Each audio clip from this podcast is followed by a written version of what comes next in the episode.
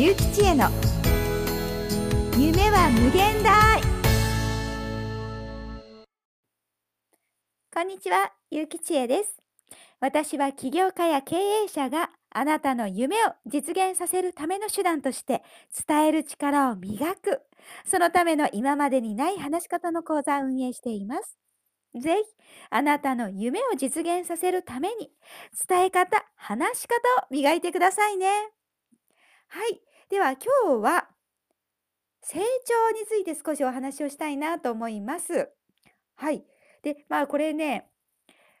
そうですね。例えばなんですが、私はね、体験会をやることがあるんですね。あの、まあ、話すこと、話し方とかスピーチ、プレゼン、まあ、自己紹介とかですね。そういう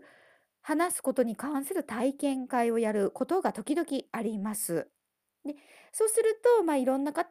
来ていただくんですが、その中に必ずと言っていいくらいね、一人はこんな方がいるんですよ。あ、それね、知ってます。あ、もうね、学んだことあるんです。他で聞きました。っていうことをね、言う人がいるんですよ。まあ別にそれおかしくないですよね。だって世の中には、まあ、似たような講座はたくさんありますから、他で聞いたことがあっても全く不思議ではないです。だってね、このノウハウとか、ま、論理とかですよ。そういうものって根本的なとこ同じじゃないですか。あの別にこれは話し方に限らないんですけれど、どんなマーケティングにしたって、セールスにしたって、根本的な基本の部分同じだと思うんですよね。そこからま派生しているものがあったり、まあ、もしくはあの本当に王道のままを教えてらっしゃる方がいたりっていうことだと思うんです。なので、これ日本初であろうが、海外から入ってきたものであろうが、まあ、誰かがまとめたとか、誰かが編み出してくれたとか、まあ、そういうものに何々の法則とか、何々メソッドというような名前がついて、それが世の中にどんどんとこう広まっているわけですよね。なので、それは聞いたことがあったって全くもって不思議ではございません。はい。でね、この知っているっていうこと、これは知識があるという、それはとっても素晴らしいことです。だけどそれだけで知ってるだけで終わってしまったらもったいない。大切なことは知っているではなくできるということだからなんですよ。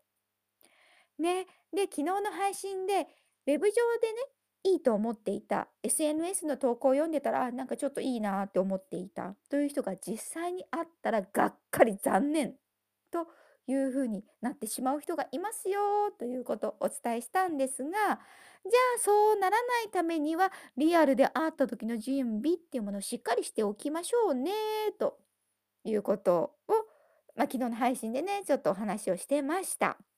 でこれもうまさにこのねリアルに会った時に残念ってなってしまう人ってほとんどがね知ってるんですそれはい。聞いたことあります？そんなこと前から知ってますよ。と言って実践をしない人なんです。こういう人は成長しませんよね。はい、そうなんです。でね、やっぱり貪欲に求めて実践しながら習得をしていかない限り成長はしません。で、私演技指導もしているんですけれど、この私が教えている演技というのは上辺の表面的な演技ではなく自分の感情というものをリアルに使っていく方法を教えています。で自分の感情を出せるようになるっていうことがまずまず大事です。でそれができたら次はただ出すだけではなくコントロールをするんですね。で、このコントロールがね、ない人、まあ、普通に、まあ、演技ではなくてもね、話してる時も、もうとにかく自分のテンションだけでズワーって話す方とかいらっしゃるじゃないですか。まあ、テンションが高いことは素晴らしいんですよ。感情がドゥワーって出せることも素晴らしいんですよ。でもね、コントロールをしないっっていうか、コントロールができないっていうのはね、ちょっとね、聞いてる人はお腹いっぱいよ。っていうことになってしまうので、コントロールをするっていうことがやっぱりすごく大事なことですね。で、そしてですね、あ、ちょっとお話ずれてすいません。で、その私ね、教えてる演技のところでは、コントロール、自分の感情のコントロールがちゃんと出したり、抑えたり、ぐっとお腹の中に溜め込んだりとかですね、そういうことができるようになってから次に役作りがあるんです。で、自分ではない別の人間になるということですね。はい。まあ、そういう方法っていうのを、こう俳優の方向けに教えているんですね。で、この方たちっていうのは、もちろんレッスンの中で、あの、前にもお伝えしたんだけれどもというようなことをお話しすることあります。はい。で、新しい方が入ってきたら、やはりまたその方に向けてお話をするということがあるので、前から継続して習ってる人は、同じことをもう2回も3回も4回も5回も聞いてたりするんですよ。でもね、だからと言って、ああ、それ知ってます、知ってますって聞き流すのではなく、ああ、そうなんだよ。でも自分まだ身につきてないんだよね。これもっとできるようにしないといけないなって思ってさらに頑張るんですよね。で、そうやって頑張って習得をしてできるにするからこそ、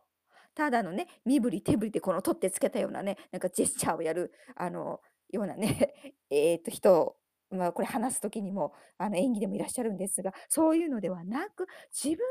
中から出てくる感情とともに、ジェスチャー、行動っていうのも